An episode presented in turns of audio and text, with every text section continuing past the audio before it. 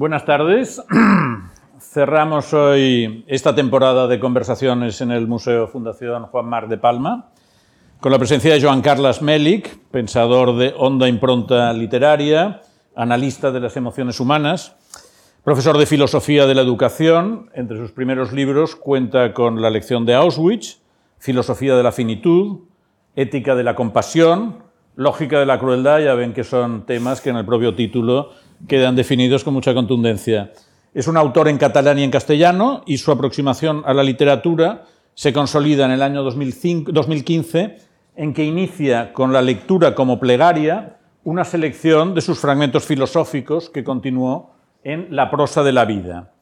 En el 2018 publica un libro de conversaciones de muy fuerte base autobiográfica con el editor Ignasi Moreta, bajo el título de Contra als absoluts, contra los absolutos, y en su producción posterior, aparecida sobre todo en las editoriales Fragmenta y Tusquets, siempre hay que citar a los editores porque hacen una labor sacrificada e importante.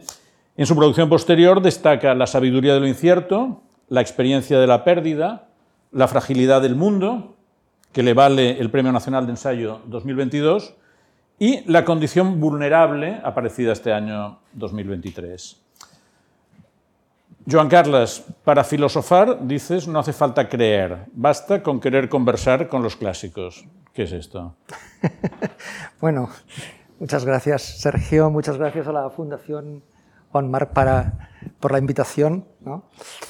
Yo creo en la conversación y en la conversación con los clásicos. Yo creo que la filosofía está hecha de, conversaciones.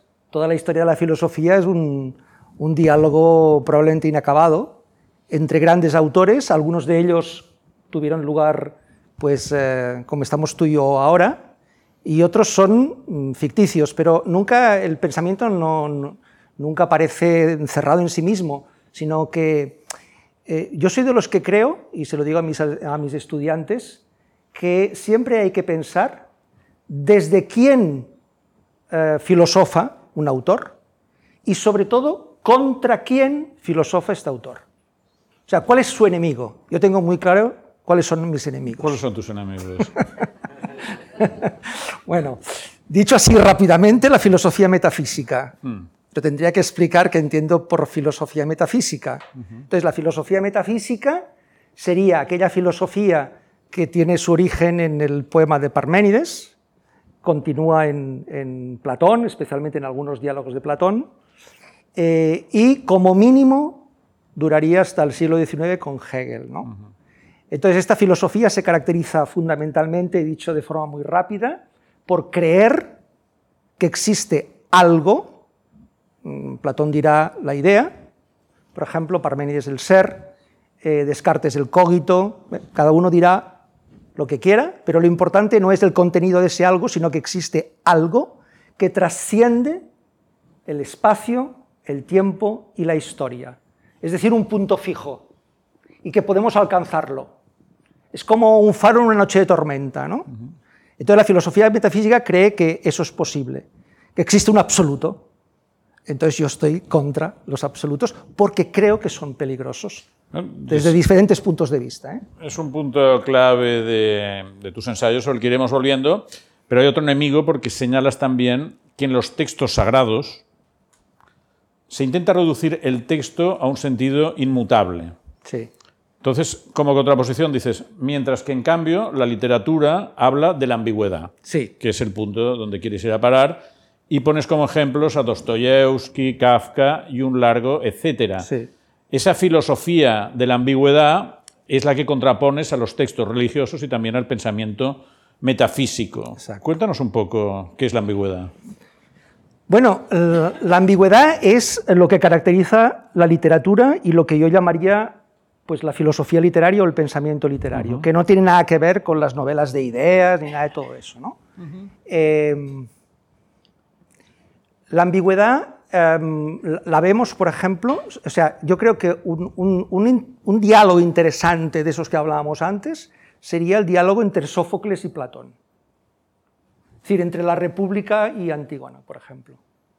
La concepción de la justicia que tiene Platón en la República y la concepción de la justicia que tiene Antígona. ¿Cuáles son esas O sea, concepciones? Sóf- Sófocles. Explícalas. Bueno, Platón tiene muy claro la justicia está atado y bien atado, ¿no? O sea, todo está, todo cuadra en Platón. Por eso expulsa a los poetas. Al final de la República los poetas son expulsados, ¿no? ¿Por qué? Porque los poetas se caracterizan, los poetas trágicos, cita directamente a los poetas trágicos, también citará a Homero, ¿no? Se caracterizan por esa ambigüedad. Por ejemplo, en la Antígona de Sófocles, ¿quién tiene razón? ¿Creonte o Antígona? ¿Quién tiene razón? Eso no se resuelve.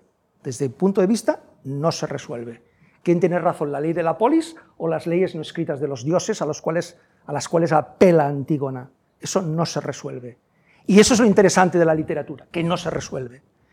Eh, eh, esto encon- hay un texto muy bonito que yo siempre recomiendo, eh, que es el primer capítulo del arte de la novela de Milan Kundera, titulado La desprestigiada herencia de Cervantes, donde Kundera dice cuál es la sabiduría del Quijote. Dice, la sabiduría de lo incierto. Cervantes nos enseña a movernos en un océano de incertidumbre. Entonces, claro, si entendemos que hay un tipo de filosofía en Sófocles, un tipo de filosofía en Cervantes, en Shakespeare, por ejemplo, un autor que a mí me interesa mucho, Emmanuel Levinas, en el año 47 escribe, bueno, son unas conferencias tituladas El tiempo y el otro. Y en la tercera conferencia dice la frase siguiente, a veces pienso que toda filosofía no es más que una meditación sobre Shakespeare, y especialmente sobre Macbeth, porque en Macbeth se plantea el problema del mal. Entonces, este, este es, esta es la cuestión. Claro, a todo el mundo que ha estudiado filosofía le suena la famosa frase de Whitehead, ¿no? que toda la, la filosofía no son más que notas a pie de página de los diálogos de Platón. Bueno, pues yo creo que hay do- dos maneras de hacer filosofía. Dialogando. Platón es muy grande, ¿eh? cuidado. No, no pretendo menospreciarlo. Y hay muchos Platón. Creo que en esta sala ¿eh? encontrarás algún, algún defensor No, ah, o sea, fuerte de Platón. Platón es un autor extraordinario. O sea, yo siempre les digo a mis estudiantes, si no os gusta Platón, si no os interesa, no gustar, ¿no? ¿Esto qué es? Si, no os inter- si no os interpela Platón, a mí me da igual que, me que les guste o no.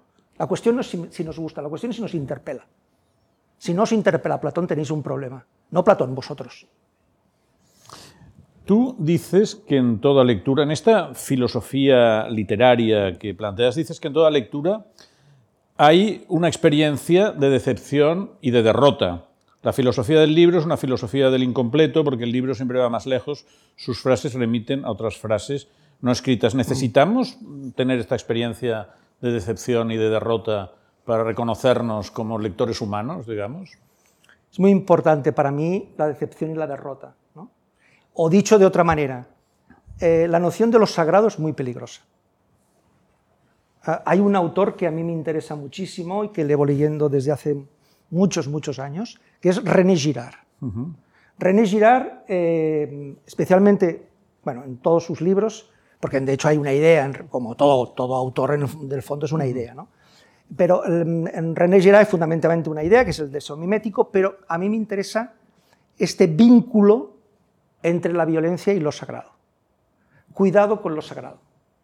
Es decir, cuidado con em, aquel tipo de filosofía o aquellos pensadores que creen que han alcanzado el sentido último del texto. La verdad con mayúsculas. Cuidado con eso. Yo ahí estoy con Schopenhauer.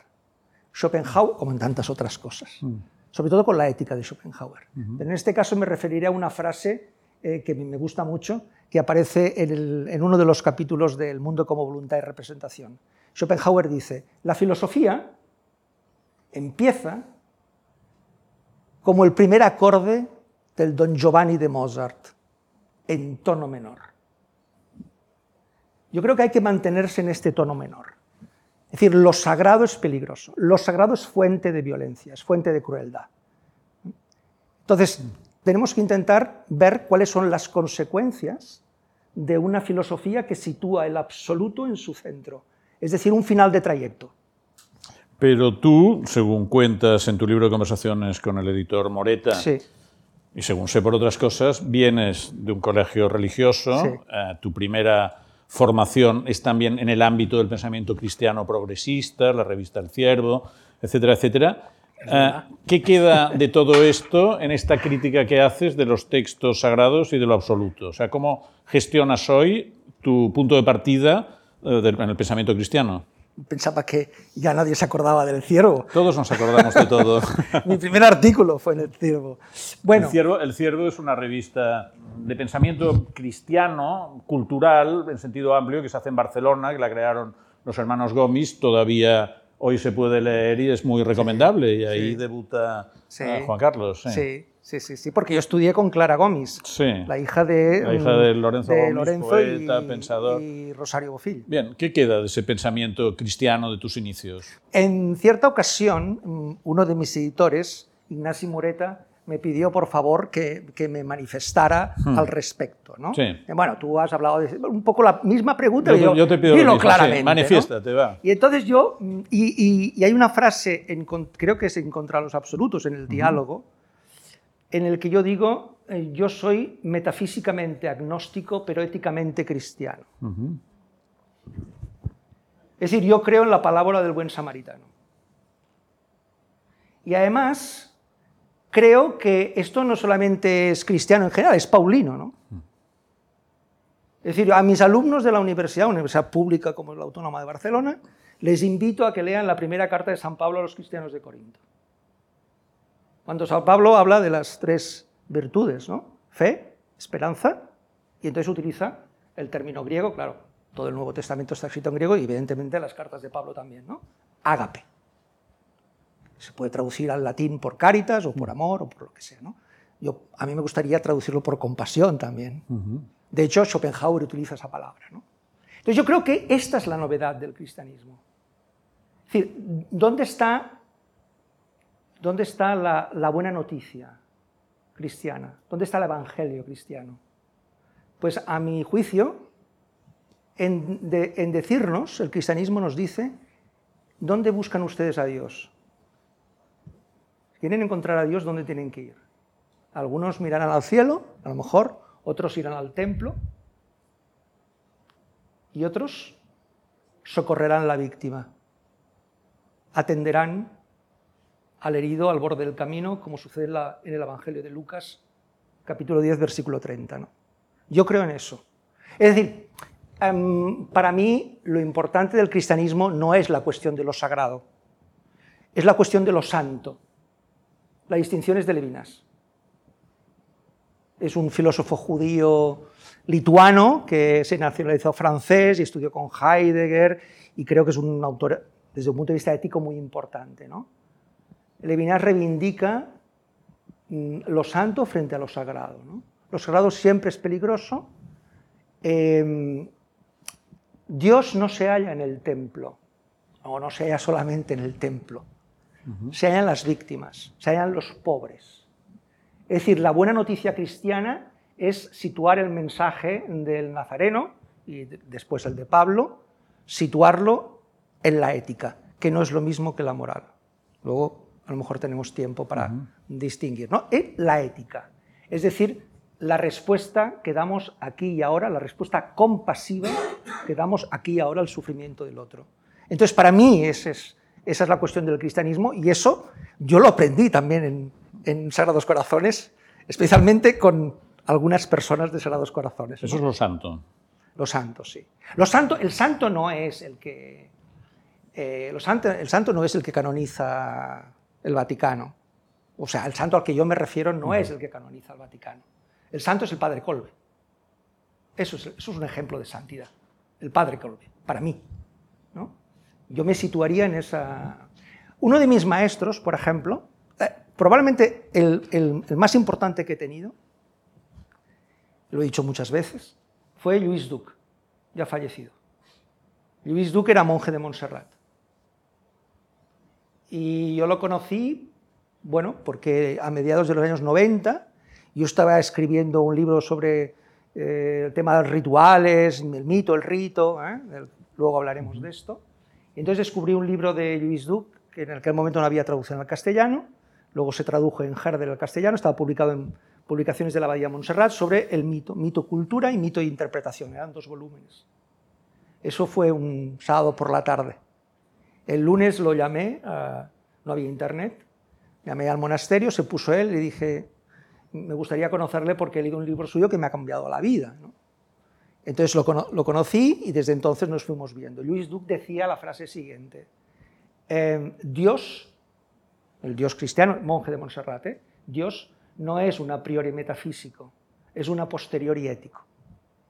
Si no entendemos eso, creo, decía Duc, no entendemos el cristianismo. Entonces, si un monje de Montserrat me avala en ese sentido, yo me quedé bastante tranquilo, porque al menos no era algo tan herético, ¿no? digamos, podía compartirlo con un monje de Montserrat. Bueno, el ciervo probablemente lo hubieran aceptado. ¿no? yo creo que sí, yo creo que sí, Oye, eres autor de reflexiones como estas. La esperanza sin la memoria está vacía, la memoria sin la esperanza es ciega. Otra, Dios cree en mí, pero yo no sé si creo en Él. Lo legal y lo moral ordenan, lo ético desordena. Eh, ¿Qué implica escribir aforismos, fragmentos filosóficos en la era del tweet? ¿Es una pre-configuración? A ver, mm, yo mm, tengo mucho respeto por los aforismos. Mm. Y por eso cuando Ignací Moreta yo le enseñé apuntes que tenía filosóficos que he ido escribiendo a lo largo de mi vida, eh, le dije, pero prefiero no utilizar la palabra aforismo. ¿no? Em, entonces, prefiero llamarlo fragmentos filosóficos porque además continúan, es decir, si pueden leerse por separado, como has hecho tú ahora, pero mm, por lo general son, son fragmentos, son frases, algunos cortos, pero algunos más largos, ¿no?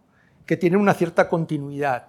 Mm, no empieza ni acaba. Un aforismo yo entiendo que por lo general empieza y acaba. ¿no?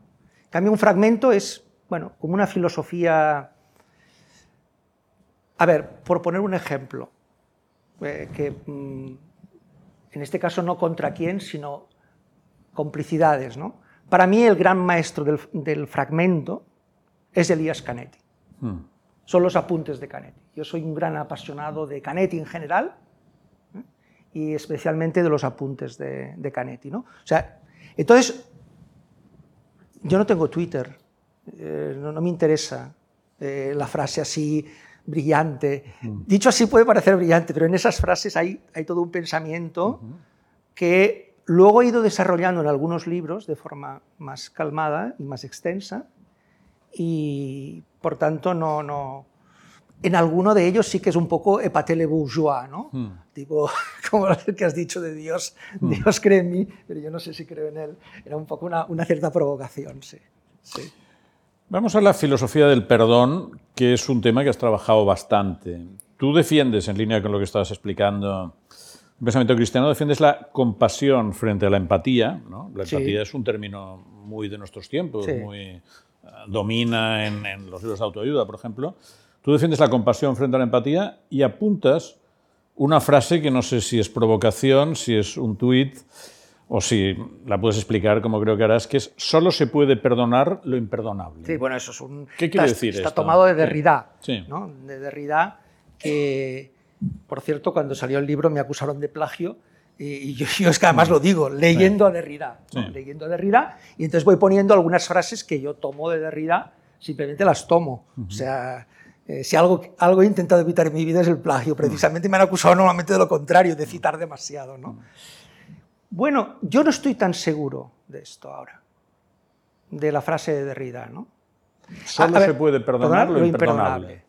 Em, a, ver, esto, esto daría para una conferencia. ¿eh? Intentaremos ser breves. Ser breves. Lo primero, a mí me parece que uno de los grandes temas de la ética hoy debería ser el perdón, junto a la compasión y junto a la vergüenza.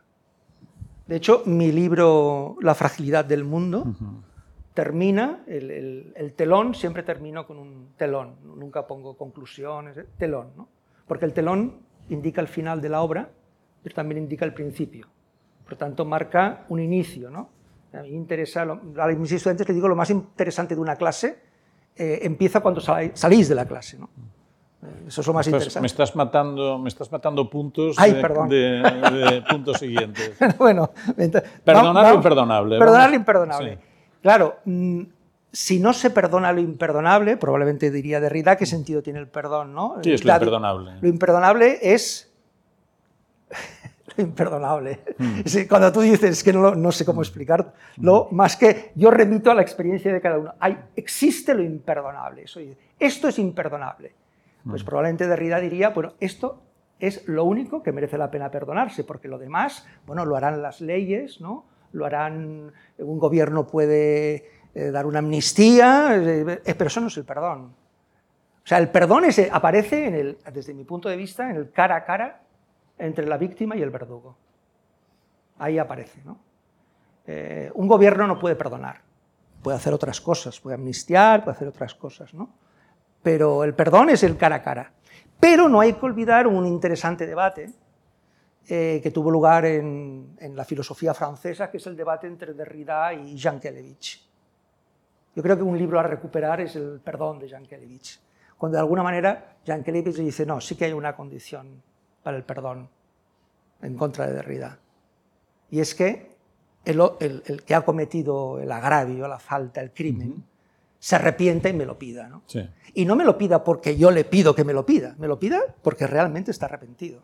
Si no hay esa voluntad por parte del verdugo, entonces no hay perdón. ¿Y tú lo has hecho lo de perdonar lo imperdonable? Creo que no. Creo que no. Es muy difícil. ¿eh? Me, gustaría hacerlo. Por eso lo admiro tanto a las personas que son capaces de hacerlo. Tú dices que el perdón no es un deber, sino un don. Se puede dar y pedir, pero siempre a cambio de nada. Sí, eso sí.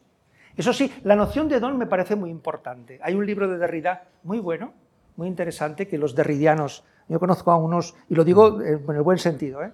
Eh, tengo algunos amigos grandes especialistas en Derrida, que este libro lo consideran, mm, o no lo consideran casi, que es eh, Dar el tiempo, donde Derrida hace toda una reflexión sobre el don. Bueno, ahora sería largo esto. Una reflexión sobre el don, ¿no?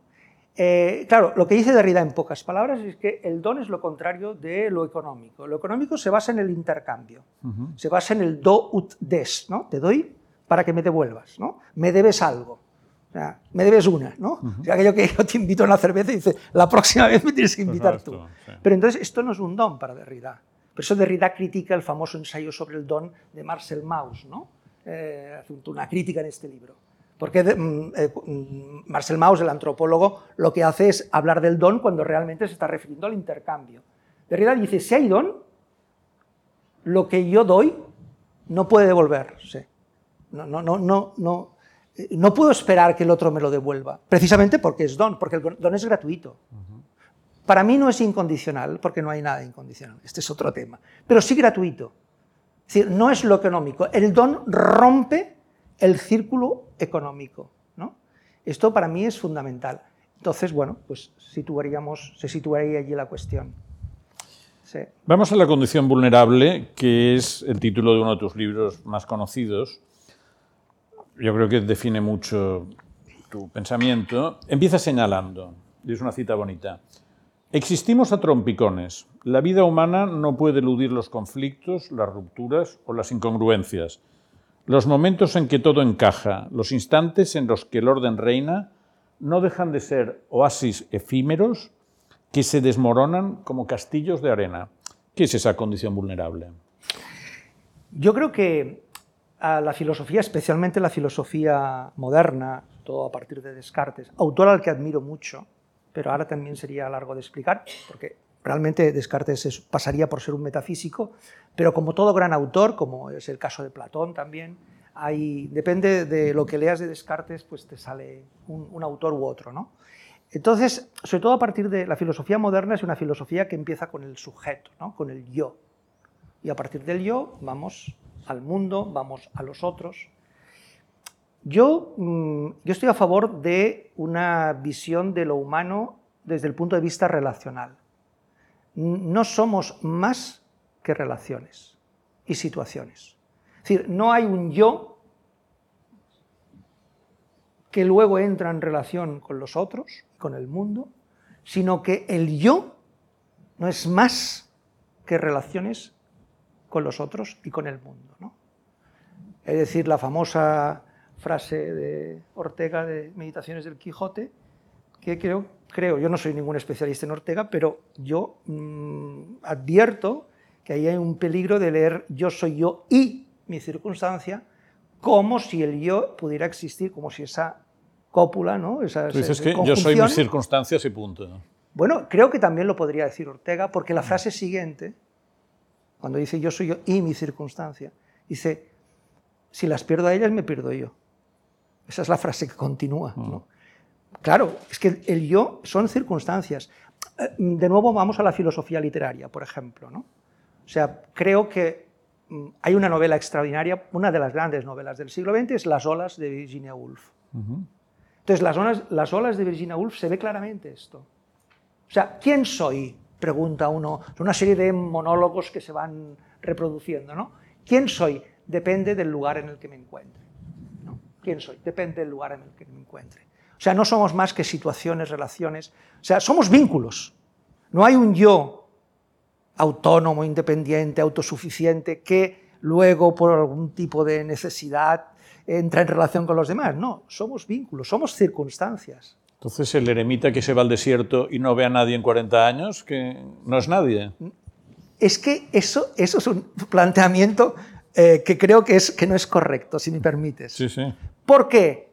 Porque esos, esos otros con los que estamos en entramos en relación, con- somos relación con los otros, no son solamente los otros que están presentes, sino los otros que están ausentes. El tema de la ausencia cada vez ha sido más importante, como sabes, la experiencia de la pérdida. ¿no? Interesa mucho la ausencia. Derrida hablaría de los espectros que nos envuelven. El eremita que se va a la montaña deja de estar en relación. A partir del momento en que se va a la montaña, probablemente es verdad, ahí.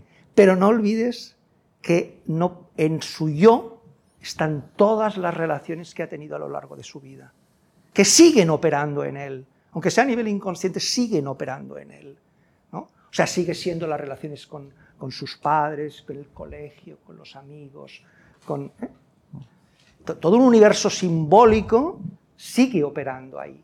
Por tanto, sigue siendo relaciones. Las relaciones no las deja, están ahí. Eh, El, el problema de las relaciones con los ausentes es que a veces los ausentes están más presentes Que los que los presentes. presentes. Por desgracia, algunos ausentes no los podemos, digamos, no nos podemos olvidar, ¿no? A veces quisiéramos olvidar y no podemos olvidar, y a veces olvidamos lo que no deberíamos olvidar. Sobre esta cuestión de la condición vulnerable, tú citas a Siri Husbet, dices, Sí. todo ser humano es susceptible de ser herido, y añades que ser ético es estar ahí, dar apósitos que ayuden momentáneamente a soportar las heridas que provocamos y que nos provocan las situaciones de la vida cotidiana. Sí. Das muchas vueltas alrededor del dolor y el trauma. Sí, sí. Bueno, eh, ahí eh, tengo que advertir que la condición vulnerable salió antes de la fragilidad del mundo en catalán, creo que fue en 2018. Eh, luego salió la, la- la sabiduría de lo incierto y la experiencia de la pérdida, perdón, y la, y la fragilidad del mundo. ¿no? De hecho, el último libro que he escrito es La fragilidad del mundo, porque ahora ha salido en castellano la condición vulnerable, pero es un libro anterior. ¿no? Entonces, em, claro, en la versión en catalán hago un juego ahí que es un poco un guiño crítico a la primera frase de Ser y Tiempo de Heidegger. Eh, yo son- soy un gran fan de las primeras frases de los grandes libros. Siempre digo que todo gran libro tiene una gran primera frase. Algunas excepciones las hay seguro, pero todo gran libro tiene una gran primera frase. ¿no? Entonces, la primera frase de Ser y Tiempo de Heidegger dice, la pregunta sobre el ser ha caído en el olvido. Entonces, yo ahí hago un juego, ¿no? Y digo, no es la pregunta sobre el ser, un juego que en castellano pierde un poco el- la gracia. Eh, no es la pregunta sobre el ser la que ha caído sobre el- en el olvido, sino la pregunta sobre el estar ahí la que ha caído en el olvido. Ese estar ahí en catalán es seri. Entonces es un juego contra, no es el ser, sino el seri, ser y, ¿no? Eh, para mí la ética tiene que ver con eso, tiene que ver con estar ahí. Eso lo aprendí leyendo Némesis de Philip Roth. Así que esto lo cuento. Después, porque Vale. ya lo tengo apuntado, Philip Roth. No. no, sigamos un momentito con Heidegger, porque en tu libro, En la sabiduría del incierto, tú contrapones la filosofía compasiva que la extraes de la literatura, la que expone en sus novelas Jorge Semprún, Sí. precisamente tras haber, experin- tras haber experimentado la experiencia Exacto. del mal en los, en los Sí, campos de reclusión, sí, sí. y lo contrapones, esta filosofía de la compasión, que es literaria, con la ontología heideggeriana, donde no hay ética, ni compasión, ni nada que se le parezca, sino un pensamiento radical de rechazo de la técnica que justifica lo que él llama la revolución nazi. ¿no? Mm, me gustaría que desarrollaras bueno, un poco esto. yo invito a los presentes, y si no lo han hecho ya, y las personas que nos están viendo, que relean el fragmento de Ser y Tiempo en el que Heidegger comenta la muerte de Ivan Ilyich de Tolstoy. Porque a mí me pone la piel de gallina, para mal. Porque Heidegger, bueno, la, muerte de Ilyich es una obra extraordinaria, ¿no? Pero a mí lo que más me interesa de la muerte de Iván Ilyich no es lo que le interesa a Heidegger, que es la ineutenticidad ante la muerte y todo esto, no, es justamente la compasión, que Heidegger ignora completamente. Hay un personaje en, la muerte de Iván Ilyich, en, en, en, el relato de Tolstoy, que es el criado, es el criado, que es el único que le atiende. El criado es claramente un ejemplo de compasión, ¿no? Y a mí es lo que más me interesa. O sea, lo más importante de la muerte no es mi muerte, que es lo que le interesará a Heidegger, sino la muerte del otro. Esta es la crítica que le hace Levinas, ¿eh? no estoy inventando nada. Lo importante de la muerte es la muerte del otro. El ser humano no es el ser que sabe que tiene que morir. Evidentemente que lo sabemos. Pero el drama humano no es el hecho de que tú y yo y los presentes nos tengamos que morir. El auténtico drama humano es que tenemos a veces que continuar viviendo sabiendo que otros que amábamos han muerto y no volverán. ¿Cómo voy a soportar sobrevivir a tu muerte? Esa es la cuestión. Y eso es lo que Heidegger ignora completamente. Entonces, a, mí lo que me ha interesado es justamente eso. Y la relación con esa persona que está en el lecho de muerte, que es, es un ejemplo claro que aparece en Tolstoy y que Heidegger ignora. ¿no? Volvamos a Semprún. Ah, no, y sobre Semprún, sí. Bueno, sí. si querés, no sé lo que me querías, pero Semprún bueno, es otro ejemplo muy te decía interesante. que tú contrapones Sí. la filosofía de la compasión Sí. elaborada por Semprún con la Claro, filosofía no compasiva. Es que Semprún es... O sea, hay dos fragmentos en la, escri- en la escritura o la vida, importante la disyuntiva, ¿eh? la escritura o la vida. Hay dos fragmentos en el que Semprún cuenta la misma historia de dos maneras. ¿no? Eh, bueno, si alguien no lo ha leído, recuerdo que la escritura o la vida es un recuerdo de, Semprún de, estar deportado en Buchenwald, ¿no? y allí en Buchenwald se encuentra a su viejo maestro, eh, Maurice Holbachs, que fue profesor suyo en la Sorbona. Maurice Holbachs, un gran sociólogo de la memoria, ¿no? los, los marcos sociales de la memoria, etc. Bueno, entonces eh, se encuentra allí y eh, tiene disentería y se está muriendo. Holbachs tiene disentería y se está muriendo. Entonces hay, como digo, la misma escena contada dos veces, si no recuerdo mal, en el que Semprún dice, lo está acogiendo, ¿no? Está diciendo, los nazis no entienden eso porque no tienen compasión, y utilizo esa palabra, no la tienen.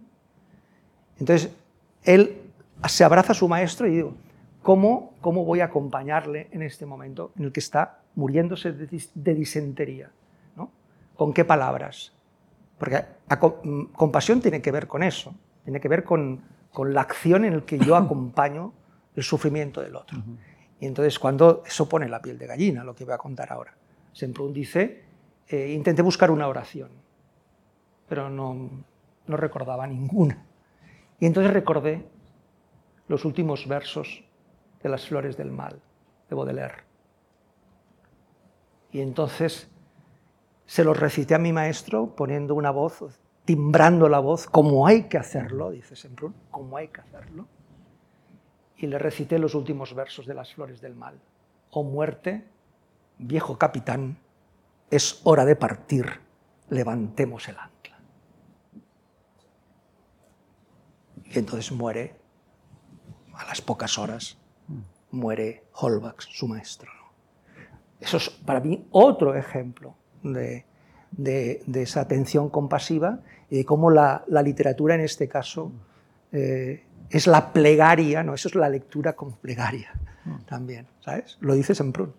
Sigamos con Semprún y con la filosofía del perdón, porque tú hablas de una novela suya, 20 años y un día, Sí, que gira en torno a la Guerra Civil Sí, Española. es y ahora que estamos pues, con la ley de la memoria, o sea, Semprún de alguna forma en este libro da unas claves para perdonar los que todavía tenían cosas que perdonar, que eran muchos, eh, lo, lo acontecido en la guerra civil. Eh, 20 años más tarde, de 20 años y un día, ¿qué hay que perdonar y cómo hay que afrontar el perdón de lo imperdonable de la guerra civil española? Porque es un tema que está Sí, es muy difícil en la calle. eso. sí. Es muy difícil. No, no, yo no lo sé, no lo sé.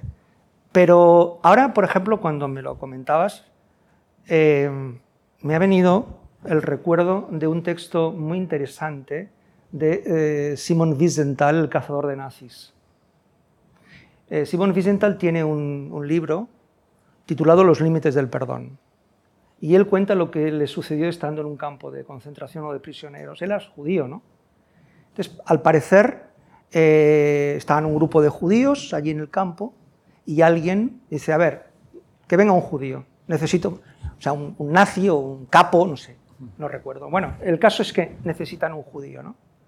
Y como no se sabe para qué lo van a necesitar, a lo mejor era para bien. Bueno, la cuestión es que Simon Wiesenthal se presenta, o lo escogen. Entonces se lo llevan a una especie de hospital donde hay un joven oficial de las SS que está muriendo. Cierran la puerta y el oficial de las SS le dice a- al joven Wiesenthal, yo he cometido un- una barbaridad de crímenes, me estoy muriendo, y quiero que usted, como judío, me perdone en nombre del pueblo judío. Entonces, Wiesenthal, muchos años después, manda, esto está recogido en este libro, manda una serie de cartas a un conjunto de intelectuales de todos los tipos, ¿no? Eh, Recuerdo que había mandado una a Elie Wiesel, por ejemplo, bueno, no, me acuerdo a quién es, ¿no? Ahora, em, pre- preguntando, ¿qué hubieras hecho vosotros? ¿Se puede perdonar en nombre, por ejemplo, del pueblo judío?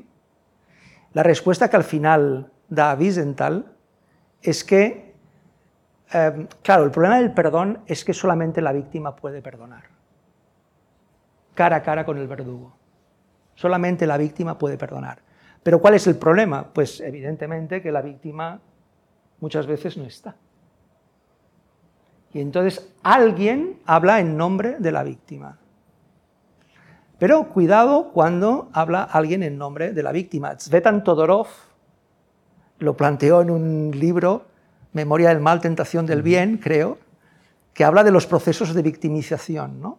Cuando dicen, bueno, la víctima soy yo. Cuando alguien se presenta como víctima, víctima que a lo mejor no es una víctima de, de primer nivel, sino es una víctima de segundo, vamos, de segundo, no es que sea menor. O de segunda o tercera generación. O tercera generación, por sí. ejemplo, claro. Que también son víctimas, no estoy Sí. diciendo que no. Pero claro, entonces, mm, ahí hay toda una serie de problemas, eh, no solamente teóricos, sino vitales, existenciales, que yo, por ejemplo, no. O sea, mi idea es escribir algún día una filosofía del perdón que creo que nunca podré escribir porque no soy, no me veo capaz para Para responder. cada a eso. caso concreto. Claro, pero eso no se puede. Bueno, tendría que escribir una, una novela que sería la ilusión de mi vida, a lo mejor, Sí. pero es muy difícil. No, no, no, no me veo capacitado para eso. Tú acabas insistiendo en que la vulnerabilidad precisamente es lo que estructura la condición humana. Sí, porque, a ver, primero, la vulnerabilidad es una relación, ¿no? Somos relaciones, eso ya lo hemos dicho. Somos relaciones con presentes y con ausentes. Somos vínculos, ¿no? Pero mm, estamos afectados por los demás. Es decir, eh, un, niño, una niña, ¿no? Eh, eh, se se ve muy claro que cualquier mm, em, niño o niña eh, necesita vincularse a los demás, a su papá, a su mamá, porque si no, no puede sobrevivir. ¿no? Entonces, yo creo que la infancia no es un estado, es una condición.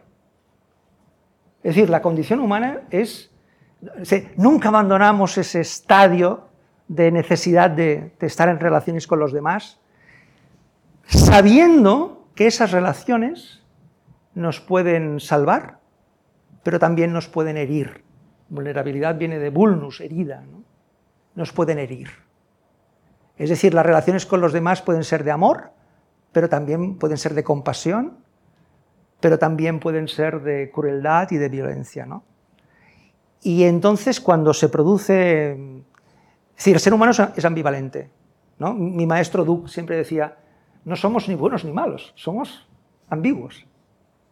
Es decir, el ser humano es compasión. pero hay, unos que son más buenos y otros que son más malos. Eso, ¿eh? eso, sí, seguro, seguro. Pero cuidado con la buena conciencia. ¿eh?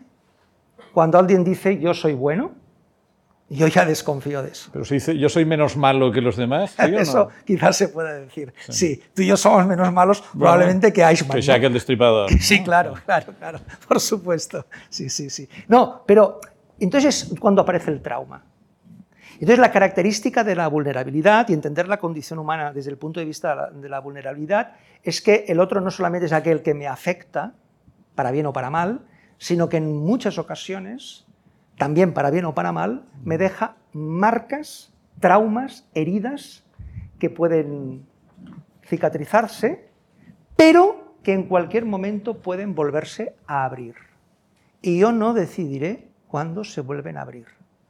Y de nuevo, eso lo descubrí leyendo, pues probablemente, el menos en el siglo XX, uno de los relatos, por no decir el relato que a mí más me ha impactado de todos los que he leído de la literatura del siglo XX, donde se ve claramente cómo la herida, como somos vulnerables y que la herida puede volverse a abrir en cualquier momento, en los momentos más insospechados, y mi vida de nuevo cambia. ¿no? Es Los muertos de James Joyce. Sí, hablabas antes de Philip Roth como escritor que te ha enseñado mucho sobre la vulnerabilidad, pero me ha llamado la atención porque Philip Roth, a mi entender, es un, novelista muy nihilista realmente, mientras que tu filosofía es más, es más oxigenada, digamos. Sí, a mí, mm, sobre todo, mm, a mí me gusta literariamente, eh, desde un punto de vista literario me ha gustado mucho, sobre todo a partir del Animal Moribundo en adelante, las últimas obras de Philip Roth, y especialmente la última, Némesis, porque en Némesis se plantea, a mi juicio, eh, a mí me ayudó a entender lo que era la ética, ese estar ahí, ¿no? estar ahí. Eh, la historia sucede en, Newark, ¿no? en Nueva York, durante la Segunda Guerra Mundial, durante una epidemia de polio, en, una especie de centro de, en fin, de, una especie de, sí, de colegio, no es un colegio exactamente, es una splay, no sé cómo, em, en castellano, una splay, no sé cómo... Bueno, un centro de, juegos, de, actividades secundarias. sí, sí. Y entonces, eh, claro, como la gente, los chicos están muriendo, pues em, la novia del protagonista, em, que está, se ha ido fuera de la ciudad, le dice a, a él, que es el, el, monitor, ¿no? Le dice, oye, mm, vente aquí porque aquí estamos muy bien, en un lago aquí al lado, nos bañaremos y dejaremos que pase, deja el centro este hmm. porque es muy peligroso. Y entonces el monitor se va. Y está mientras están bañando en las montañas, allí tranquilamente, eh, libres de, la amenaza de la polio, les llega la noticia de que un par de chicos pues, han muerto o se han quedado paralíticos. ¿no?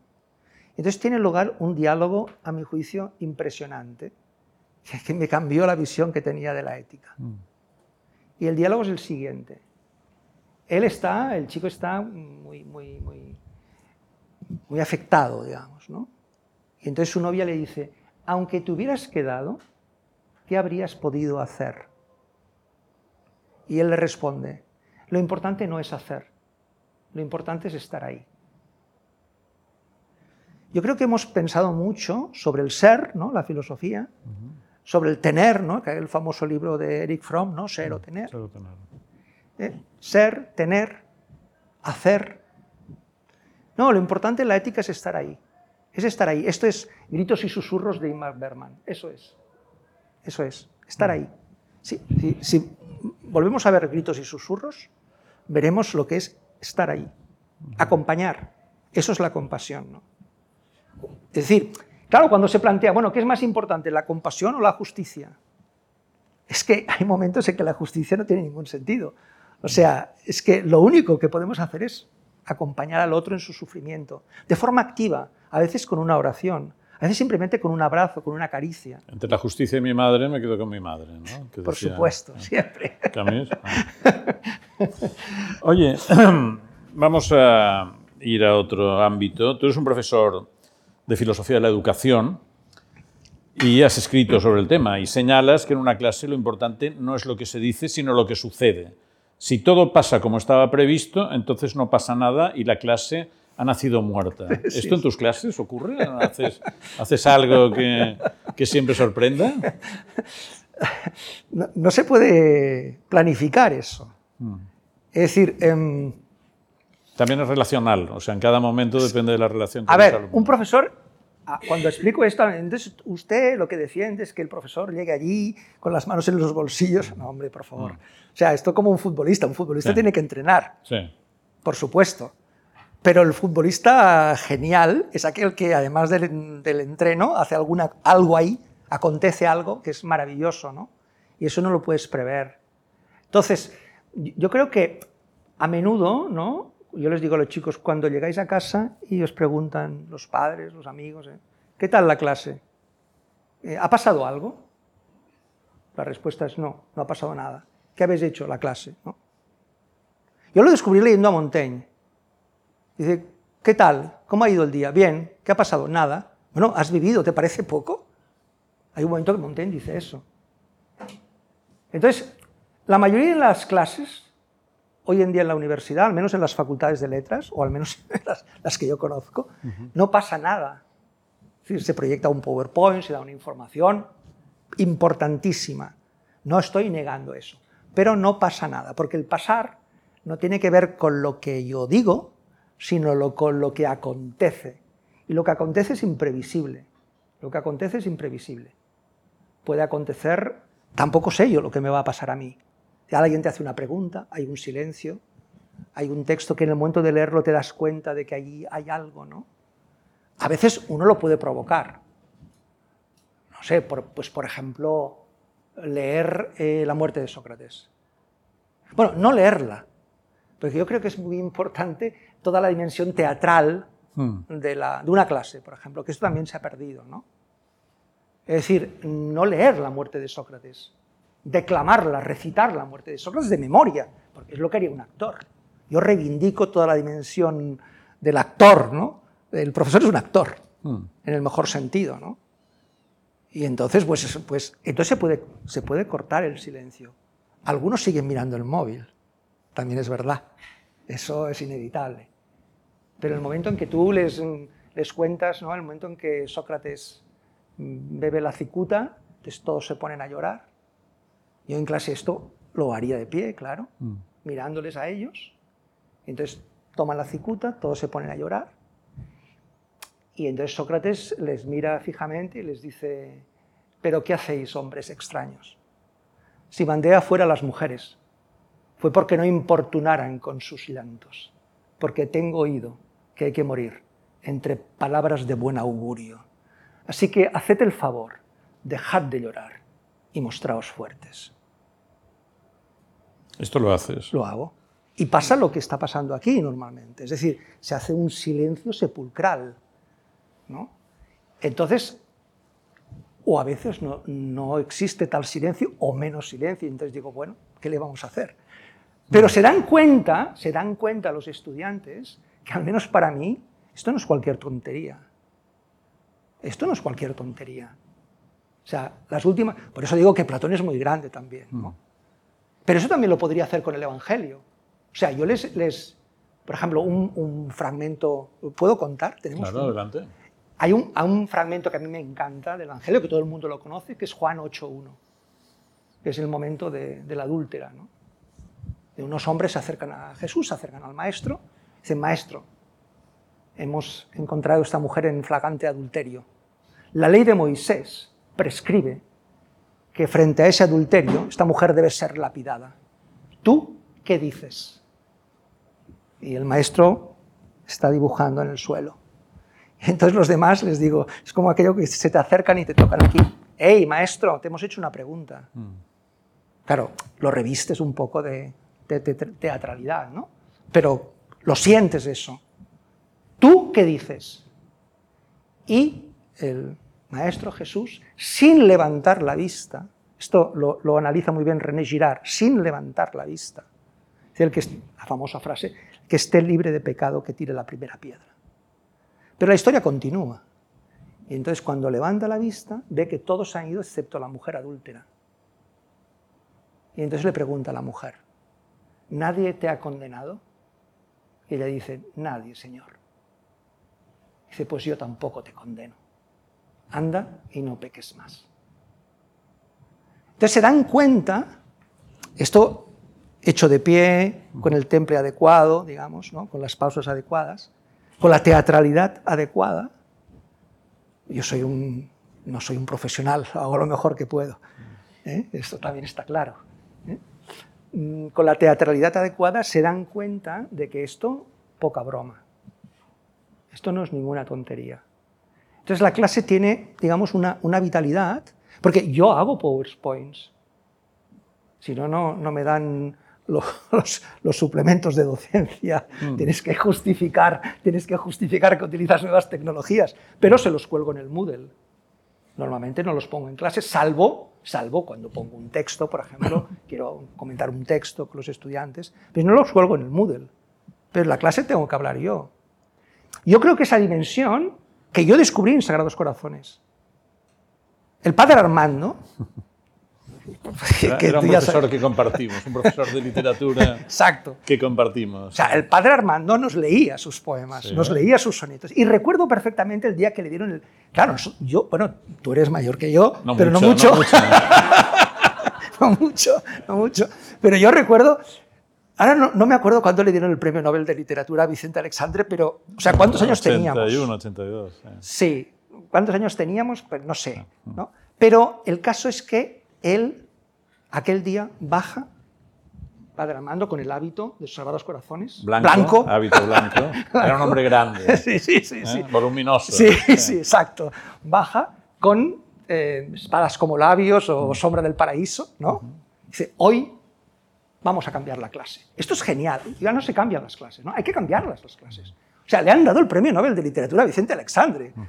Y entonces nos lee pues, eh, algunos versos, algunos poemas de Sombra del Paraíso y de Espadas como Labios.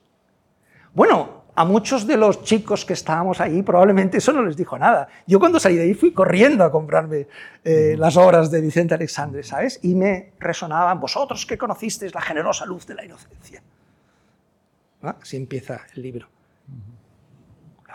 Esto impresiona. Yo creo que las clases tienen que estar vivas. Eh, y muchas veces no funciona. ¿eh? Muchas veces. Y muchos estudiantes te dicen, bueno, por favor, que dinos lo que entrará en el examen, que es lo importante. Pero los alumnos tendrían que dejar el móvil en la puerta como los del oeste, el revólver al entrar en el bar, ¿o no? Mira, sobre, sobre, el, tema, sobre el tema del móvil y la... A ver, yo en, La fragilidad del mundo dedico los dos últimos capítulos a una distinción que me parece fundamental, que es la distinción entre técnica y tecnología. Entonces, mm, la técnica es, eh, o los instrumentos, técnica tiene que ver con el uso de determinados instrumentos. Y en principio la técnica, mm, como decía Duke, eh, antes lo, he citado, no es ni buena ni mala, la técnica es ambigua, puede ser para bien o para mal. ¿no? Se puede, o sea, uno puede decir, un teléfono móvil tú lo puedes utilizar bien, lo puedes utilizar mal, bueno. Pero la tecnología es otra historia. La tecnología no es un modo de uso, la tecnología no es eh, un instrumento, la tecnología es un logos y por tanto es una concepción del mundo, es una forma de vida que tú no utilizas, sino que es la tecnología la que te utiliza a ti. Cuando compramos cualquier objeto, tú no puedes utilizarlo como quieras. ¿Por qué? Porque lleva un manual de instrucciones. Bien, un, móvil tiene un manual de instrucciones y te dice cómo utilizarlo. Pero, como decía Perec, la vida no tiene manual de instrucciones. Sí, instrucciones de uso, no tiene instrucciones de uso. En la vida no hay. Entonces, el problema es cuando la técnica se convierte en tecnología, es decir, en una concepción del mundo. Y entonces creemos que como los móviles o los ordenadores tienen manual de instrucciones, todo en la vida tiene manual de instrucciones. O todo en la vida, por ejemplo, eh, vamos a poner otro ejemplo, un ejemplo muy actual. La cuestión del protocolo. O sea, hoy en día tenemos protocolos para todo. Entonces, ¿usted está en contra del protocolo? No, por favor. O sea, yo creo que en medicina, por ejemplo, el protocolo es muy importante, ¿no? Tiene un problema, va, y el médico dice, vamos a ver el protocolo, ¿no? Muy bien, cualquier problema, protocolo. El problema no es el protocolo, el problema es la protocolorización, bueno, no lo he dicho bien, del mundo. Protocolización. Sí, del mundo, ¿no? Es decir, cuando se ve que el mundo queda reducido a la, lógica protocolaria. Porque las relaciones más importantes de la vida humana, ¿cuáles son? Por ejemplo, Aristóteles, al final de la Ética Nicómaco, los dos últimos capítulos de la Ética Nicómaco, que para mí son los que siempre me han gustado más, habla de la amistad. Y Aristóteles te dirá, mire, usted puede vivir sin familia, o sea, sin familia, sin, sin mujer, sin hijos, sin, padres, mm. pero no puede vivir sin amigos. La amistad es un tema básico en filosofía, desde la Ilíada, recordemos a Aquiles, desde la Ilíada hasta Montaigne. El último gran autor probablemente que, trata filosóficamente la amistad es Montaigne. Después de Montaigne, la amistad desaparece como tema filosófico. Entonces, la amistad no tiene manual de instrucciones, no puede ser sometida a la lógica protocolaria, ni el amor, ni la, incluso la paternidad, ¿no? Porque cada hijo, esto es una frase de Levinas, a mí me encanta esta frase, cada hijo es hijo único. Cada hijo, dice Levinas, es hijo único. Uno puede tener cinco hijos, pero cada hijo es hijo único. Eso es fundamental. El protocolo, por definición, puede ser, lo puede singularizar, pero no, puede, no hay un protocolo para Sergio Vida San Juan. O sea, eso no puede existir, ¿no? Es decir, hay un, el protocolo tiende a una cierta universalidad. Entonces, si antropológicamente, humanamente no entendemos que las relaciones, las relaciones que establecemos mm, más importantes en nuestra vida son, son relaciones de singularidad, de nombre propio, de nombre propio. El nombre propio, a mí me preocupa mucho el nombre propio. En los, con los estudiantes también lo he notado mm. a lo largo de los años. ¿no? Cuando miras al estudiante, ah, tenemos muchos, yo tengo 80 en cada grupo, ¿eh? pero lo miras y le llamas por su nombre. Se queda así. Alguien me ha llamado por mi nombre. Esto es, esto es importante. ¿Pero les quitarás algún día el móvil al entrar en clase o no? Me gustaría. No, ahora más que del móvil, ¿sabes? Lo que me preocupa más el ordenador. Porque la mayoría traen el portátil, te lo abren y te dicen que están tomando apuntes con el ordenador. Pero claro, no hace falta ser muy inteligente o para darse cuenta que tiene abierto Instagram o em, Twitter o lo que sea, ¿no? TikTok, sí, TikTok. Entonces, claro, no, no, no entienden, ¿no? Porque uno está explicando algo y te dan cuenta que yo, mm, sí, habría que hacer algo en ese sentido, en ese sentido de, estamos muy... Es que es imposible concentrarse con un ordenador delante. A mí me pasa también, ¿eh? Por eso siempre intento escribir al menos las primeras versiones de mis libros están escritas a mano. ¿Qué, está pasando con la comprensión lectora de los niños? Pues que no entienden. O sea, hay, una crisis gramatical tremenda, no, no entienden. O sea, pero es normal, porque, mm, porque mira, el, gran problema hoy en día, yo, lo explico de este modo, en la universidad tal como yo lo veo. En la universidad ya nadie lee, tampoco los profesores lo que se hace es buscar información. Pero buscar información no es leer. Punto primero. Nadie escribe. Lo que hace la gente es redactar. Pero redactar no es escribir. Y podemos explicar la diferencia que es muy clara entre redactar y escribir. Y nadie estudia. La palabra estudiar es una palabra prohibida. Nuestros maestros estudiaban. Pero ahora ya nadie estudia. La gente lo que hace es investigación. Entonces, en el ámbito de las ciencias empírico-naturales, por ejemplo, pues, o de las ciencias formales, en matemáticas, en física, en química, en biología, está muy bien investigar. Y un, biólogo molecular pues, eh, tiene que leer el artículo que apareció ayer en la revista Science. Si lee el de antes de ayer, pues probablemente ya vamos mal. Tiene que leer el Claro, pero cuando esta lógica se aplica a las ciencias humanas, a las ciencias sociales, a la educación, a la filosofía, a la incluso a la, sociología, por ejemplo, quizás a la, psicología también, a la comunicación, en ciencias de la comunicación, ¿no? Te dicen, por ejemplo, eh, un trabajo de investigación tiene que tener bibliografía actualizada de los últimos cinco años. Claro, eso es tremendo. Eso es tremendo, porque eso no es ningún criterio. Entonces lo que pasa con, no solamente con los estudiantes, sino con los profesores, y además desde que se implantó el plan Bolonia, es que los clásicos no se leen. Nadie lee los clásicos. O sea, las facultades de educación no hay nadie que se haya leído entero el Emilio de Russo. Nadie. Bueno, es que no saben ni cómo se escribe ruso. nadie se lo ha leído, ¿no? Entonces, claro, esto es tan grave como decir, pues por ejemplo, en una facultad de filología hispánica, que los estudiantes salieran sin leer el Quijote, o una facultad de filología inglesa, que, se leyeran, que salieran sin leer... Uh, Claro, a mí me, amigos míos, profesores, algunos jubilados ya, eh, profesores de sociología, por ejemplo, Joan Struck, que se jubiló no hace mucho, ¿no? catedrático de sociología de la religión, me decía, bueno, es que nadie lee a Max Weber. O sea, los estudiantes de sociología no leen a Weber, ¿no? Entonces, bueno, ya no te digo leer economía y sociedad, pero, no sé, haber leído un poquito la ética protestante y el espíritu del capitalismo, o leer a Durkheim, por ejemplo, Durkheim, ¿no? Yo, yo mis clases, pues eh, una de las primeras definiciones que doy de educación es la que da Durkheim. Nunca nadie les ha hablado de Durkheim a los estudiantes de educación. No saben que existe un libro que es Educación y Sociología. O sea, no se leen los clásicos. O no se releen. Bueno, imagínate, ¿no? Claro, a mí esto me preocupa mucho, porque el clásico es... Entonces, ¿qué va a pasar? ¿Un corte en la transmisión de cultura en la generación actual? Sí, total, total, total. Me, llegó un vídeo, esto parece un chiste, pero, pero no lo es. Me llegó, alguien me mandó un, un vídeo, hicieron por la calle, o sea, les parecerá a ustedes que es un chiste, pero insisto, creo que no lo es. Ojalá lo fuera. Hacían una entrevista a pie de calle y les preguntaban a los estudiantes por favor, ¿me podría decir algún, algún poeta de la generación del 27?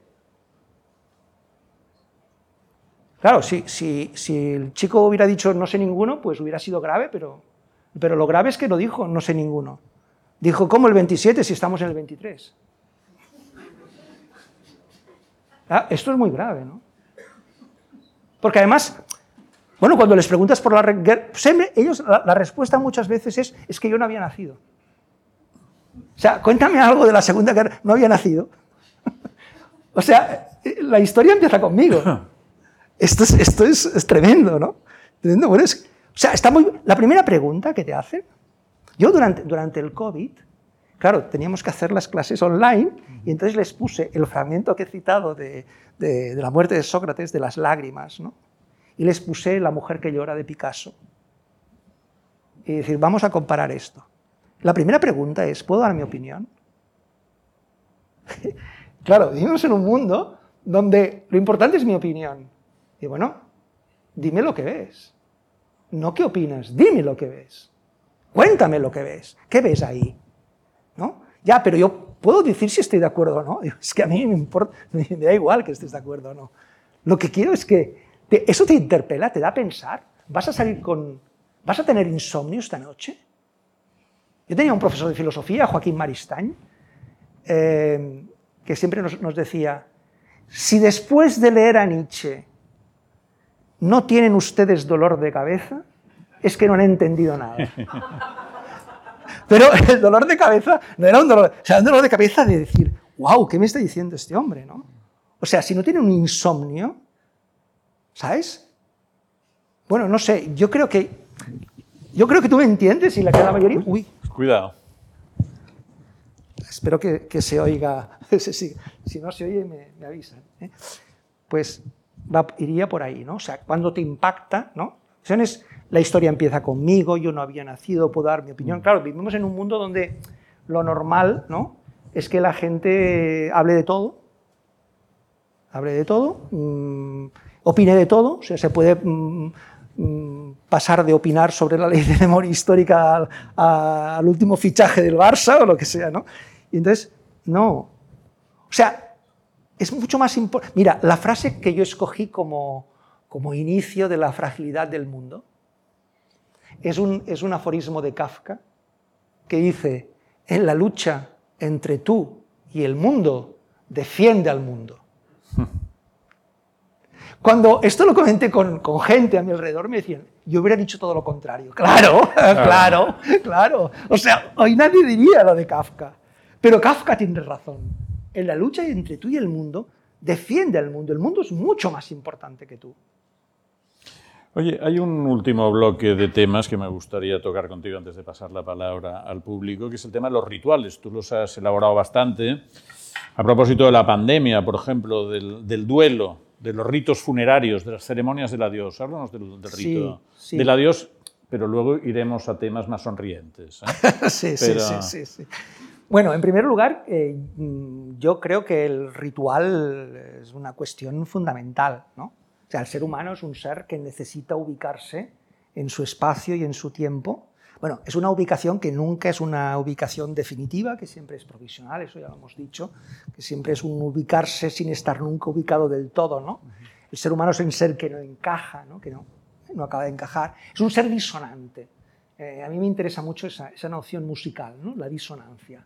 A, mí me gusta Schoenberg y entonces, pues, y además tengo algún amigo músico que, que he podido consultarlo, ¿no? la cuestión de la disonancia. Es anterior a Schoenberg, pero Schoenberg pasa por ser el gran compositor. Bueno, pues la disonancia.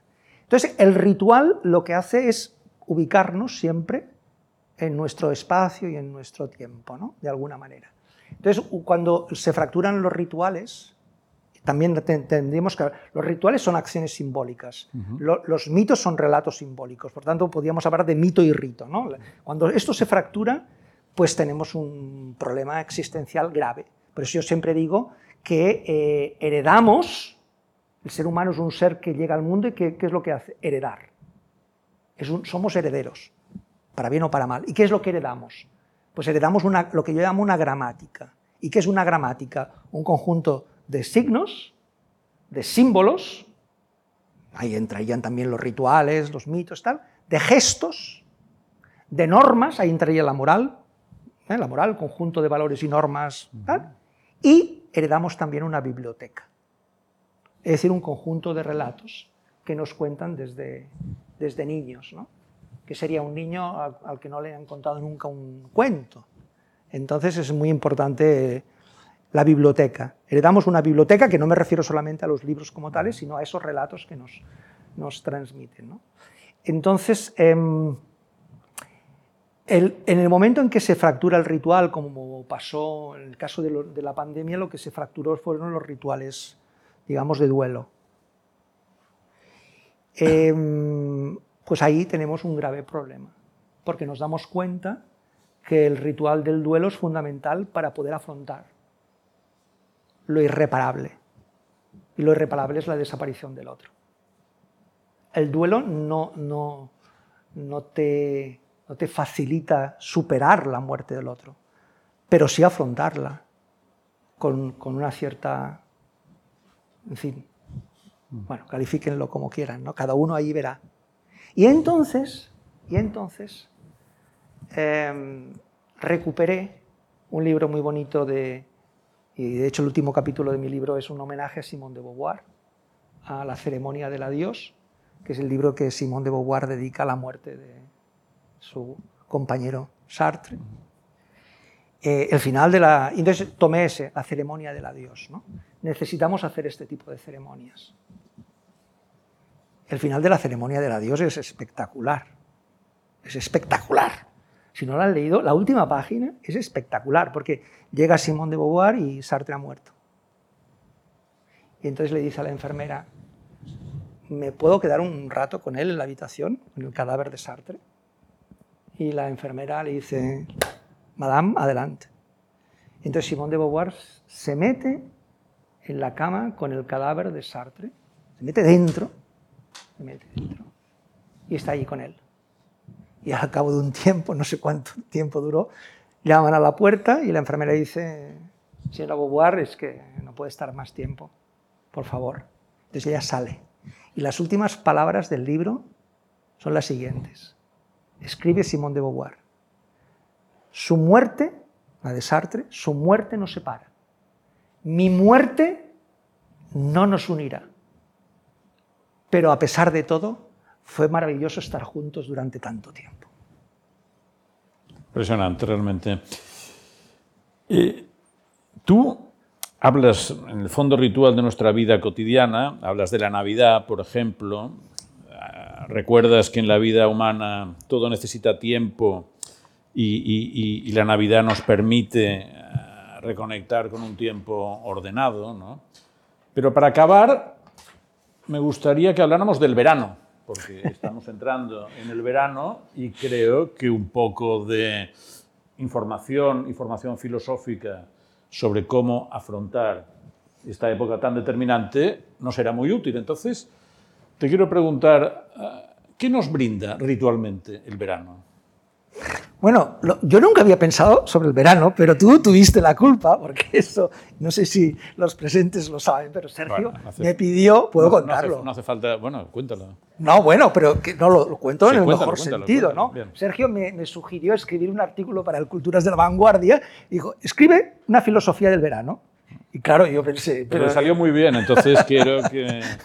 bueno, se puede recuperar, imagino. Si te acuerdas, si no te... Bueno, no me acuerdo muy bien lo que decía. Léeme, léeme. Tú decías, ah, tú decías que el, mundo humano necesita ser cortado con algo que no es lo habitual, eh, que en verano en lugar del tiempo libre aparece el tiempo abierto, se suspende el deber, aparece el deseo, y brindabas tres modalidades para el verano, que son las que te pediré que extiendas un poco.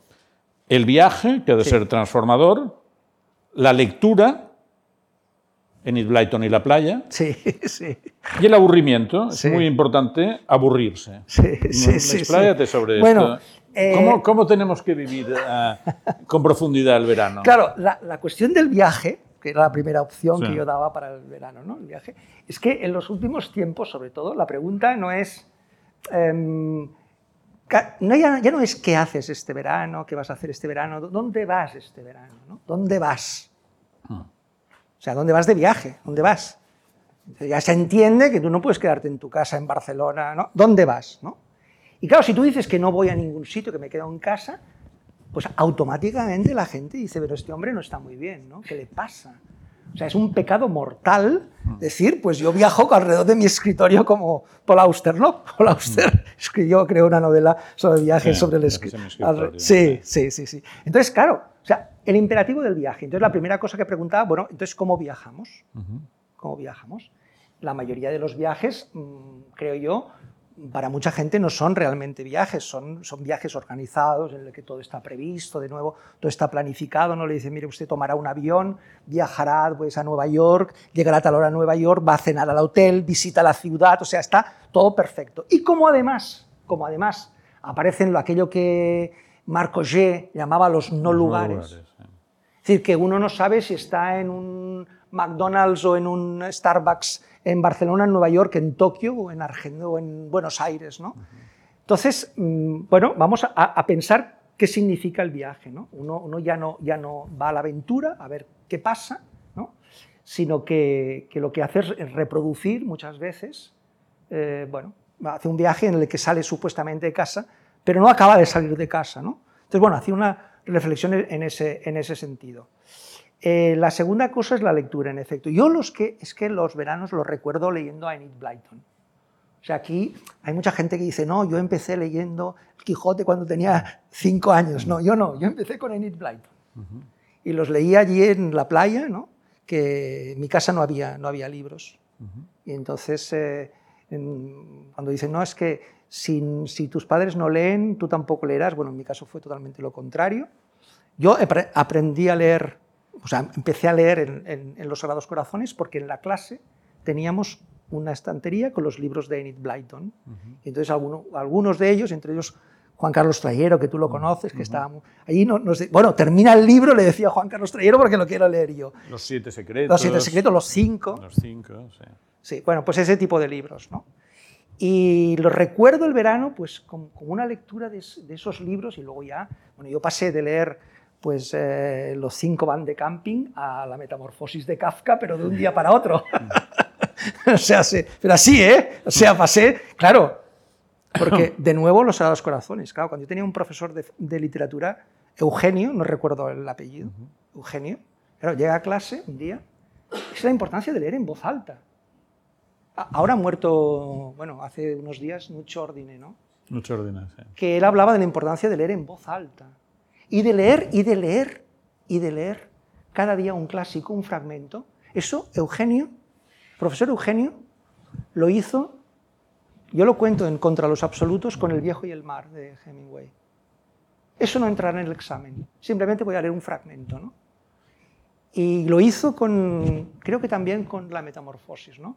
Al despertar Gregor Samsa una mañana tras un sueño intranquilo, se encontró en su cama convertido en un monstruoso insecto. Claro, cuando tienes 14 años y te leen eso, dices, esto, esto va en serio, ¿sabes? Entonces yo los veranos los recuerdo pues con un tiempo de lectura, podíamos leer. Y bueno, yo siempre me, pregunto, em, para mí la gran, el gran dilema con el que me voy a encontrar es qué voy a leer, qué clásico voy a leer este verano.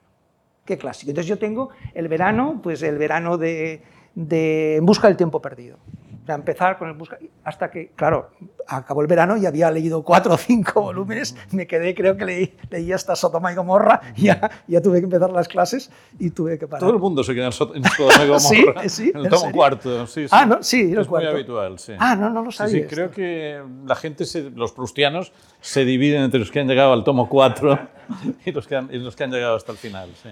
Bueno, el, último, el séptimo, ¿no? El tiempo, recobrado. es una obra maravillosa, ¿no? Pero tengo el, el verano de Moby Dick, por ejemplo, ¿no? Que cuando ya te hace toda la clasificación de las ballenas para arriba, ¿no? El verano de Moby Dick, el verano... O sea, siempre es, ¿sabes? El, el verano de David Copperfield, mm, obras, es decir, o sea, cuidado, ¿no? O sea, hay que volver a los clásicos. Tercer punto, el aburrimiento. Sí, el aburrimiento. ¿Tú recomendarías a nuestra audiencia una buena dosis de aburrimiento para este verano? Bueno, yo tenía una concepción del aburrimiento que ahora hace, hace un tiempo te hubiera dicho que sí. Es un tema muy interesante el aburrimiento. Hay una filósofa española que es, em, es que ahora no me saldrá el nombre, que ha escrito sobre el aburrimiento, eh, Josefa Velasco. Yo me he leído su libro y creo que ella diría que no, creo. ¿eh? Pero bueno, no sé. En cualquier caso, mm, claro. Eugenio Dors recomendaba el aburrimiento. Eh, sí, sí. Mm, no, no, sé, o sea, tengo, tengo mis dudas. O mm. sea, el tema del aburrimiento, Heidegger lo trata, el aburrimiento. Eh, Jan Kelevich trata del aburrimiento. el aburrimiento como tema filosófico es un tema importante, ¿no? Aunque a veces no sé si es lo mismo el tedio que el aburrimiento. Jan Kelevich habla, no sé si exactamente lo Dors habla del tedio, la oceanografía del tedio. Sí. Claro. Claro. No sé, un punto de decir, no sé, tendría que pensar. Yo creo que lo interesante es que yo te reconozco, me gustaría pensarlo más. Bien, pues nos quedamos con la incógnita de si hay que aburrirnos en verano o no. Y antes de cerrar la sesión, yo creo que tenemos 10 minutos para que ustedes les formulen las preguntas que les parezcan interesantes a Joan Carlos Melic. Aquí tenemos a Javier Goma. Lo primero de todo, daros la enhorabuena. Para mí ha sido una fiesta. Ha sido una delicia escucharos y además tiene la virtud, entre otras, de presentar la filosofía con fervor, como una devoción, no como un oficio. Y esto no es tan frecuente y se agradece especialmente. Yo voy a hacer dos preguntas. La, primera, muy breve, tiene que ver con la mención que has hecho de Juan 8, cuando habla de, de que se el que esté libre de pecado tire la primera piedra. Y yo recuerdo que en el pasaje añade, y, esa es mi pregunta, ahora te formulo la segunda, y se fueron uno a uno empezando por los más viejos. Sí. ¿Cuál es tu reflexión? ¿Por qué se van primero los viejos? ¿Es que ellos acumulan más sensación de pecado? ¿La vivir mancha? Eh, ¿Vivir contamina? ¿Genera mayor mala conciencia? Esa sería la primera pregunta. La segunda pregunta es, em, creo que en tus libros, y ahora también lo has vuelto a demostrar, describes perfectamente la condición moderna como una condición finita, eh, donde todo fluye, situacional, contextual, interrelacional, y en ese contexto es donde situamos el contra los absolutos. Pero al mismo tiempo, ese contra lo absoluto Mm, creo que no tiene, creo que es evidente y que, y que todo el mundo comportaría contra el absoluto antiguo. Pero ¿habría alguna forma de establecer un absoluto contemporáneo? Por ejemplo, Levinas, el rostro. En tu pensamiento, el otro. o en un concepto que a mí particularmente me ha importado mucho y que no está tan lejano de los dos que he mencionado, que es la dignidad de lo individual. ¿Podríamos ser tan contextualistas, tan situacionalistas, que negáramos el valor absoluto del rostro del otro o de la dignidad individual? Y la pregunta para, para Sergio es, ¿algún día eh, podrás perdonarle lo imperdonable de llamarte mayor de edad, mayor, mayor que, que Joan? Eh, son preguntas difíciles que merecerían eh, tiempo de reflexión. ¿eh? Vamos a ver, em, quizás empezamos por lo, por lo segundo. ¿Qué entiendo por absoluto? Aquello que no está en relación con nada. Aquello que reclama em, una, un, arrodillarse sin posibilidad de matiz, digamos, de algún modo. ¿no? es algo incontestable, algo que no permite. Entonces, ¿por qué me preocupan los absolutos? ¿dónde está el problema del absoluto? Normalmente tenemos tendencia a pensar que el gran pecado es el relativismo. Relativismo mencionar el relativismo es lo, en ética, por ejemplo, es lo peor. ¿no? Yo soy de los que creo que no hay nadie relativista. Relativista es como el hombre del saco, que no existe, pero que lo, mencionamos justamente para asustar a los niños. Si te portas mal, vendrá el hombre del saco. Entonces, el relativismo es algo que, que nos va muy bien, o que a la ética o la filosofía moral le ha ido muy bien, para justificar la necesidad de un absoluto, porque si no, pues... Yo, mm, cuando pienso en el absoluto o en lo sagrado, hay un autor que a mí me interesa mucho, que no se ha mencionado aquí, que creo que es un autor que hay que, hay que mm, pensar, que nos ayuda a pensar y que les invito a leerlo, que es un egiptólogo, profesor en Heidelberg, ya es, está jubilado, que es Jan Assmann. Jan Assmann tiene muchos libros, la mayoría están traducidos al castellano. El más importante, probablemente, para el tema que nos ocupa, se titula La, dimensión mosaica o el precio del monoteísmo. Pero luego fragmenta Ignasi Mureta y conseguí que tradujeran un libro que se llama Violencia y monoteísmo. ¿no? Sea, cuando el absoluto se pone en el centro, el problema no es el absoluto per se, el problema es cuando yo sostengo que el absoluto se me ha revelado, de algún modo, que tengo vía directa con el absoluto, y por tanto que mi palabra queda legitimada por la palabra del absoluto. Es decir, cuando eliminamos algo que para mí es fundamental en la ética, que es la vergüenza. Esto también es Levinas. El primer libro de Levinas es es el tema de, ¿cómo se llama?, de la evasión, y al final habla de la vergüenza, o la mala conciencia. Pero por no citar a Levinas, para que sea lo Claro, el que habla en nombre del absoluto no tiene mala conciencia, por decirlo de alguna manera. El totalitario, no digo que todos los que hablen del absoluto son totalitarios, pero sí todos los totalitarios hablan en nombre del absoluto. ¿eh? No todos los que hablan del absoluto son totalitarios, pero sí todos los totalitarios, de algún modo, hablan en nombre del absoluto. Es decir, no tienen nunca mala conciencia. No tienen vergüenza. Y eso no lo digo yo, lo dice Primo Levi. Al final de la tregua, el segundo volumen de su trilogía de Auschwitz, él cuenta ¿no? cuando fue liberado del campo por el ejército rojo, así lo, llama él, el 30 de enero del 45. Y nos dice a los lectores, ¿saben ustedes qué, qué siente una persona que ha sido liberada del campo en el momento de la liberación? ¿Alegría? No. Siente vergüenza. La vergüenza de haber sobrevivido, la mala conciencia. Para mí es fundamental en la ética la vergüenza. Compasión, vergüenza, perdón. Serían tres elementos fundamentales de la ética. Entonces, a mí me preocupa cuando alguien, o sea, no el absoluto en sí, sino cuando alguien se cree poseedor de una vía de acceso de algún modo, el absoluto se me ha revelado y entonces yo hablo y actúo e impongo en nombre del absoluto. Porque si eso sucede, que es lo que cuenta Asman ¿no? en ese libro de la distinción mosaica, entonces la violencia hace su aparición. Y en ese sentido, bueno, claro, Asman es demoledor. O sea, yo nunca había leído, vamos, había ojeado, pero no leído en serio el Deuteronomio. Lean ustedes el Deuteronomio, que es lo que hace Asman. O sea, pone los pelos de punta. Y eso no está en el Nuevo Testamento.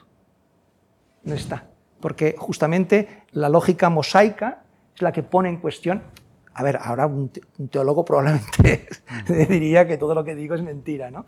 Pero para, para mí, eh, eh, la aportación que hace Jesús de Nazaret es justamente, evidentemente, los viejos, probablemente porque tienes toda la razón, tienen mala conciencia y se van antes. ¿no? Pero fíjate cómo empieza Juan 8. La ley de Moisés dice que esta mujer debe ser lapidada. ¿Y tú qué dices? Pero esto también aparece, lo de la ley, aparece en la palabra del samaritano. Porque la palabra del samaritano no empieza diciendo, un hombre bajaba de Jerusalén a Jericó. No, no empieza así. O sea, ¿qué dice antes el Evangelio de Lucas? Alguien le pregunta a Jesús, ¿quién es mi prójimo? La palabra del samaritano empieza con una pregunta, ¿quién es mi prójimo? Y entonces Jesús cuenta la palabra del samaritano. Pero la palabra del samaritano empieza entre ese quién es mi prójimo y el relato tal cual, aparece diciendo un doctor de la ley, un lector de la ley. ¿no? O sea, el tema, el tema de, la, de, la, ley y de la transgresión. ¿no? O sea, si el samaritano no hubiera, podido, no hubiera puesto en cuestión la educación que había recibido, que le, que le decía, no puedes atender al, al, judío herido, no hubiera transgredido en este caso la ley, nunca hubiera sido compasivo con, el, con ese hombre herido. ¿no? O sea, pone en cuestión el absoluto. Eso también tiene sus riesgos. Pues claro, por supuesto. Porque claro, no hay un criterio de decir cuáles hay transgresiones buenas o transgresiones malas, ¿no? Mm. Dugde hablaba de la transgresión correcta. Yo siempre le decía, ¿y cómo lo sabes que es la correcta? Sí, pero en relación con lo que decía Javier, para cambiar un poco el, eje de esto, es la reflexión de eh, vive de forma que tu muerte sea percibida como algo fundamentalmente injusto, ¿no? que esto va, más allá, va más allá de, la compasión y lo lleva al, punto de la, dignidad. Sobre el rostro, mm, que dices, fíjate dónde el problema del rostro de la cuestión, porque ¿qué es el rostro? ¿no? A Levinas le preguntan en Entre nosotros, ese libro de entrevistas, hay un momento que él cuenta que en una tesis doctoral eh, le preguntaron, creo en una tesis doctoral le preguntaron, ¿un SS tiene rostro? Y él responde, él responde, desgraciadamente sí. A mí siempre me ha impresionado mucho esto. Desgraciadamente sí, ¿no? Entonces, bueno, siempre es... No, como no sabemos, a mí me preocupa mucho la, buena conciencia. O sea, para mí la ética se mantiene, justamente, ¿habré estado a la altura? Esa es la pregunta ética. No cuál es mi deber, sino he estado a la altura de lo que tú, el otro, me pedía. Cuando no puedo acudir, puedo acudir, pero a lo mejor no debo acudir, eso es otro deber, a la ley, porque la ley me tranquiliza, ¿no? La ley siempre es tranquilizadora. En términos generales, la ley tranquiliza, ¿no? He hecho lo que debía, por tanto ya puedo dormir a pierna suelta. No. En ética es fundamental eso que dice Levinas, el insomnio. Estamos, yo creo, acabando. Hay una, una pregunta más que podemos, que podemos pasar. Muy, brevemente, ya que se acaba el tiempo. Bueno, eh, enhorabuena por la disertación, muy atractiva, muy excitante, porque además para el oyente lo que le provoca es la tentación de acotar, de interrumpir y de corregir al conferenciante. Quisiera mencionarte tres cosas, muy brevemente. Una, constatar el fracaso del gran proyecto de la ilustración. Si ahora, en el 2023, el testimonio que tú das respecto a que los alumnos en la universidad no saben leer, no que no lean, sino que no saben leer y no saben comprender, es un fracaso colectivo del que tenemos que levantar acta. Dos, aprovechando tu declaración inicial, y espero no ser impertinente con tu invitado, Sergio, eh, yo tendré que declararme enemigo de Joan Carles Melic, porque como, como lector de los filósofos metafísicos, yo creo que no sería adecuado decir que creen en lo absoluto. Ellos lo que hacen es deducir lo absoluto en base a dos observaciones que forman parte del sentido común y que son una evidencia que trastorda al ser humano y que ha sido la maquinaria permanente del pensar. Una, la muerte, la extinción, la desaparición de la que has hablado. Y la otra, muy interesante, es la evidencia del infinito. Esa sensación que teníamos cuando éramos niños de asomarnos a la noche e intentar imaginar lo que significa vivir en un lugar que no tiene fin, es lo que ha, excitado a esta gran genealogía de pensadores, algunos de ellos los has citado, respecto a que esto no cuadra. Y luego, una última comentario, si me permites. Evidentemente, la condición necesaria del perdón es el arrepentimiento, pero no olvidemos la operación que lo permite cumplimentar, que es la penitencia. No, no. Primero, encanta que, bueno, que seamos enemigos, digamos, ¿no? Porque esa es la fuente del pensamiento. Justamente lo que intentaba explicar es que para que haya pensamiento tiene que haber debate y debate inacabado. Los primeros diálogos de Platón, los llamados diálogos socráticos, se caracterizan, a diferencia de los que vendrán después, en el que al final, ¿no? Eh, después de haber discutido Sócrates eh, con eh, Eutifrón, con, en fin, con Hipias, ¿verdad? Dicen, bueno, antes creíamos saber muchas cosas, ahora descubrimos que casi no sabemos nada, pero no te preocupes, nos reencontraremos algún día y nuestra conversación seguirá. Por tanto, estaré encantado de pensar todo lo que me has dicho y pensarlo seriamente. Mira, hay una cosa que dice Gadamer que siempre me ha llamado mucho la atención en Verdad y Método. Hoy se habla muchísimo del diálogo. Y Gadamer dice en Verdad y Método, cito de memoria, me parece que va más o menos por aquí, ¿no? Cuál es la condición del diálogo. O sea, la única condición del diálogo es pensar, bueno, de hecho hay dos. La primera, pensar seriamente que el otro puede tener razón y escucharle. Porque hoy en día la gente se escucha poco. O sea, puede ser que tenga razón y te voy a escuchar. Y segundo, ser un poco modesto y estar dispuesto a que después de escucharte y después de pensar lo que tú me has dicho, pensar que también que a lo mejor estoy equivocado. Por, por tanto, estar dispuesto a cambiar tu posición inicial. Por tanto, terminaría diciendo gracias, Basilio, lo voy a pensar, algún día nos encontraremos, espero, y nuestra conversación continuará. Bien, eh, vamos a dejarlo aquí respondiendo a la pregunta del director de la Fundación Mar Javier Gomá. Eh, confieso que voy a perdonar a Juan Carlos Meli que haya revelado que es más joven que yo, pero a cambio le sacaré tres o cuatro artículos sobre temas que ya iremos pensando. Despedimos aquí este diálogo de altura con este filósofo importante de nuestros días y les invitamos en octubre a seguir viniendo a estas conversaciones en el Museo Fundación Mar de Palma de Mallorca. Muchas gracias por la asistencia y buen verano para todo el mundo.